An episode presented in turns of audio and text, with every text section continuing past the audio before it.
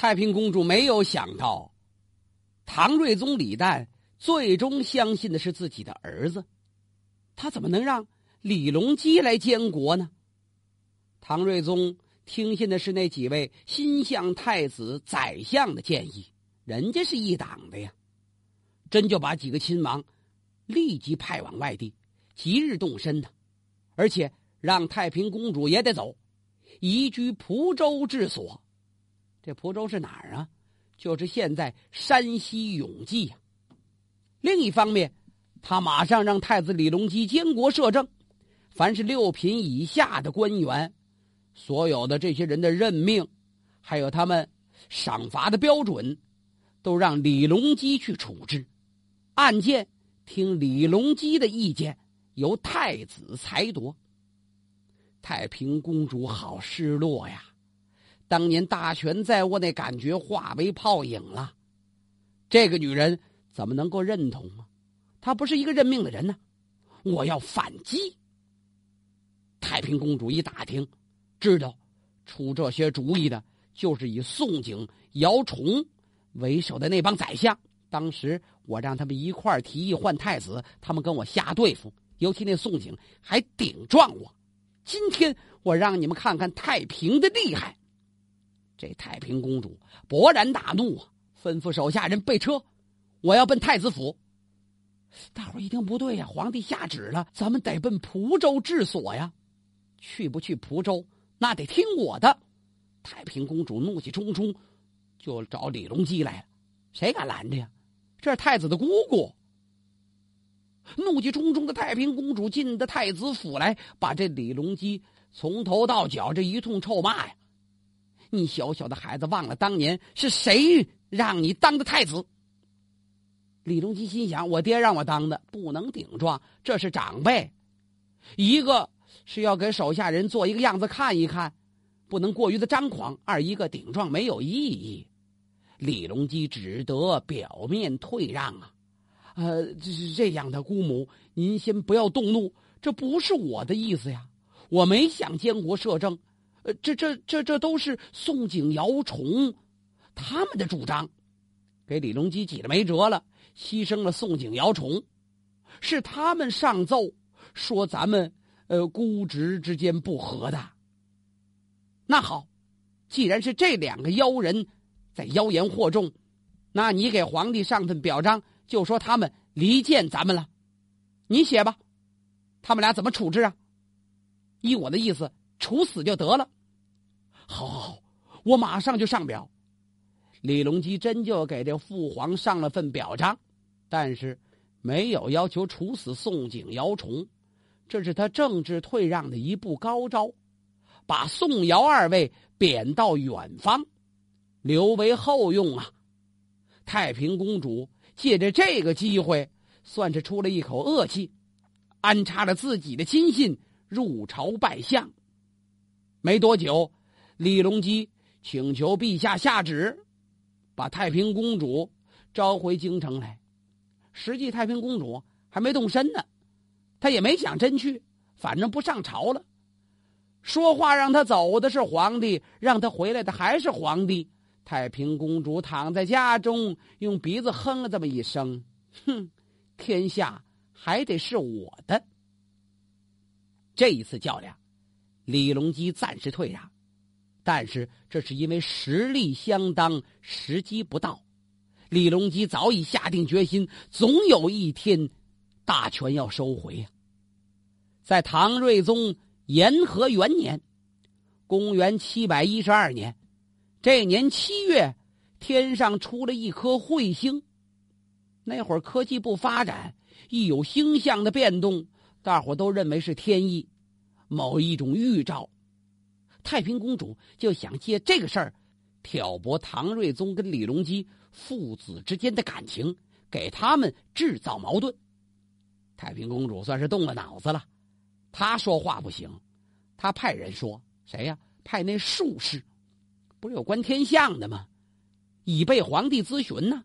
这术士向唐睿宗李旦上言呐：“陛下，这颗彗星预示。”除旧布新呐，言外之意是要太子当皇帝。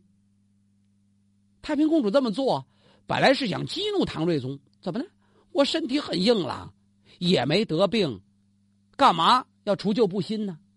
你小子就不能再等几年呢？这是太平公主的原意。可他万万没想到，唐睿宗答应的这个顺畅啊！好，好，好，马上宣布正式退位，做太上皇，让位给太子李隆基。这一下，太平公主是失算了。李隆基登基坐殿，就是历史上著名的唐玄宗啊，开元盛世的缔造者。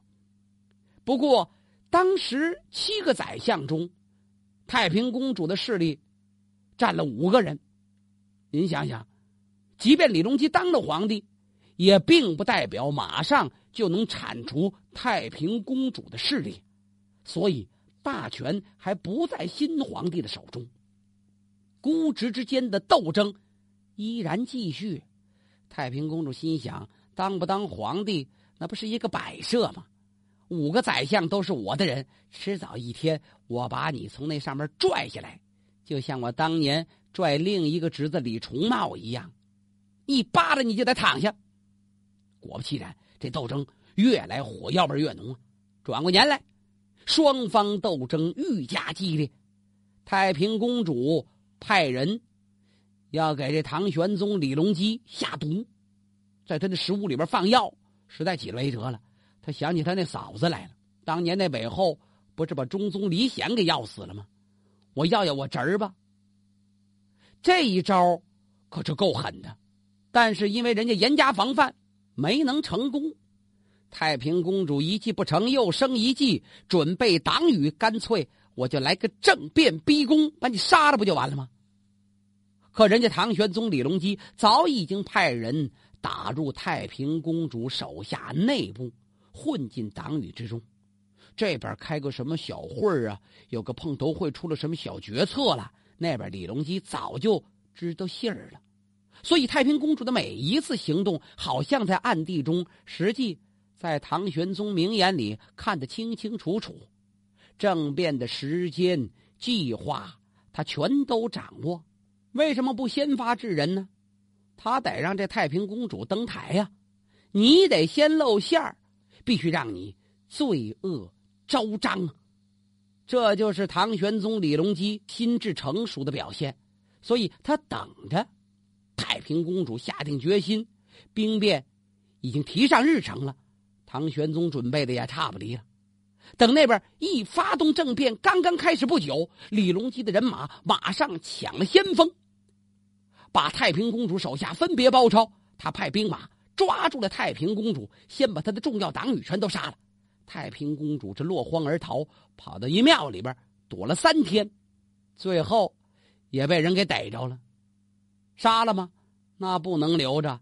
但是考虑是皇室宗亲，最后唐玄宗下旨是赐死于家，让他在家中自尽吧。唐玄宗命令抄了太平公主的家。这一抄家，这才发现，感情太平公主家里边财货山积呀，那东西堆着跟山一样，甚至比皇宫还富有。可想而知啊，这太平公主当年够多么贪。现在大权收归自己的手中，天下就算稳定了吗？该用的人也得往回调了。他想起宋景尧重来了。李隆基当时让这二位替自己背的黑锅呀，尤其是姚崇，更为难得呀。姚崇在武则天时代、唐中宗时代、唐睿宗时代都做过宰相，现在第四次启用，这就是四朝元老了。宋景、姚崇，这都是武则天提拔的人才，所以说，要没有武则天的女皇时代，根本就不会出现。大唐盛世人才济济的局面，怎么会有后来开元盛世啊？现在姚崇做宰相，那可是经验丰富啊。当年武则天在世的时候，当政晚期，武则天不是有点后悔吗？后悔任用酷吏呀。有一次，他就问这姚崇，说：“自打周兴来俊臣被朕处死之后，再没发生过谋反案件。朕怀疑过去那些案子是不是都是冤枉的呀？姚崇是宰相兼兵部侍郎啊，那文武大权他都掌握着呢。一看可逮着机会了，连忙上言呢：“陛下，过去的谋反案件全是周兴等人制造的冤狱呀。虽说陛下圣明，曾经派人复审，但是派去复审的官员也害怕得罪这帮酷吏，遭受他们的报复陷害，所以不敢伸张正义。很多大臣是含冤受刑啊。现在上天有眼。”使得周兴、来俊臣之酷吏恶人们纷纷受到了惩罚，臣敢以全家数百口性命担保。那位说：“怎么他们家这么多人呢？那不好几族呢吗？妻族、父族、母族，这几族人加一块可不几百口子吗？我们全家的性命可以担保，内外官员无人谋反。陛下放心吧，若有差错，您就治臣的罪。”这番话说的很坦诚，武则天怎么能不感动啊？当场赏银千两。为什么？虽然是坦诚相见，这也算给皇帝提意见呢。毕竟那酷吏是你用的呀。但是作为大臣，就得忠于职守。赏钱就冲着他这直爽劲儿。姚崇借着机会，趁机平反了很多冤假错案。使得狄仁杰这样的优秀大臣得以复出，朝中正气上升，这都是姚崇的功劳。武则天病重的时候，姚崇也参与了政变逼宫，拥立唐中宗即位。不久，因为政见不合，又被唐中宗手下的那帮大臣排挤出了京城。因祸得福的是，姚崇因此躲过了武三思的报复。武三思。不是走那安乐公主的后门，当过一阵宰相吗？他把当年逼迫武则天退位的大臣都杀尽了，而姚崇恰恰被放到外任，躲过一劫。由于姚崇过去曾经做过相王府的长史，他在李旦手下当过官，所以李旦继位，叫那唐睿宗啊，马上想起姚崇了，又把他招回来当宰相。当时太平公主揽权。姚崇是旗帜鲜明的支持太子李隆基呀，他和另一个合作伙伴宋璟密奏唐睿宗李旦，建议将有可能接替皇位的几个亲王，包括太平公主本人都派到外地去啊，这就姚崇的主意。后来太平公主不是跟那李隆基大闹了一场吗？李隆基只能说是姚崇跟宋璟离间咱们姑侄之间的感情，离间。你跟我父亲兄妹之间的感情，反正这祸水他这泼到了这姚崇头上了。姚崇再一次被贬到南方做了地方官。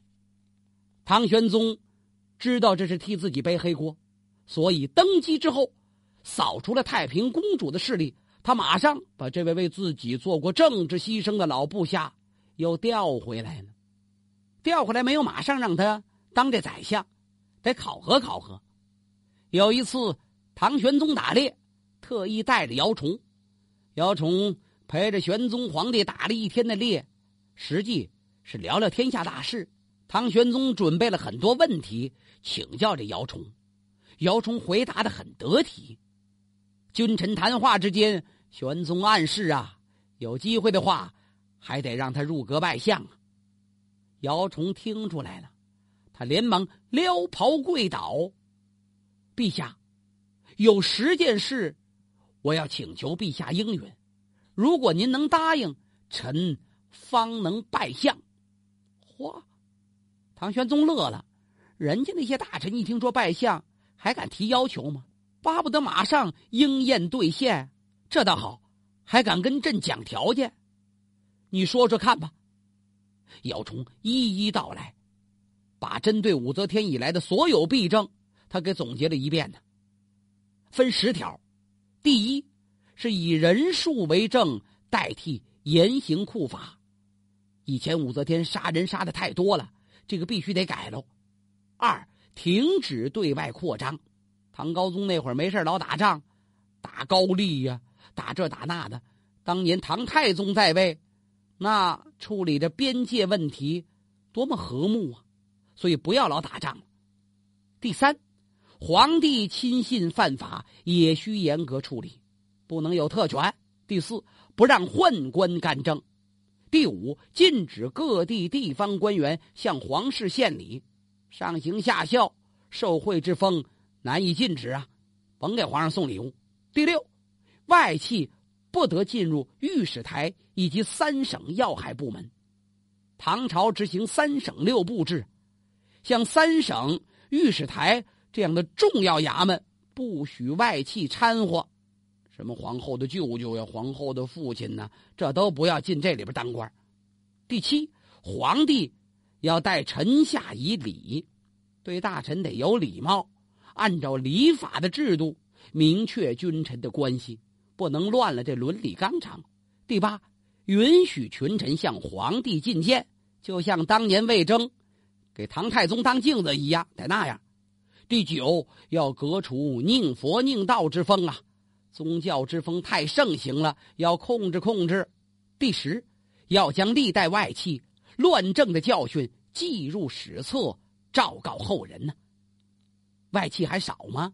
武则天就算外戚呀，韦氏都把自己的丈夫给毒死了，这还不算乱政吗？所以得告诉后人严加防范。唐玄宗一听这十条提的好啊。这都是我李家王朝兴盛之道不可忘记的教训呐！这样的人才哪儿找啊？好，第二天一道命令，旨意刷下来，姚崇第四次拜为宰相。姚崇当了三年多的宰相，最出名的成绩就是他坚决推行捕蝗救灾政策。捕蝗就闹那蚂蚱、捕蝗虫啊。有一年，山东各地发生了前所未有的蝗灾呀！当时朝廷很迷信，不敢逮这蝗虫，为什么呢？他不那十条里边提出来要革除宁佛宁道之风吗？迷信太过分了，大伙认为这蝗虫代表着神意，光剩在那儿上香祷告呢。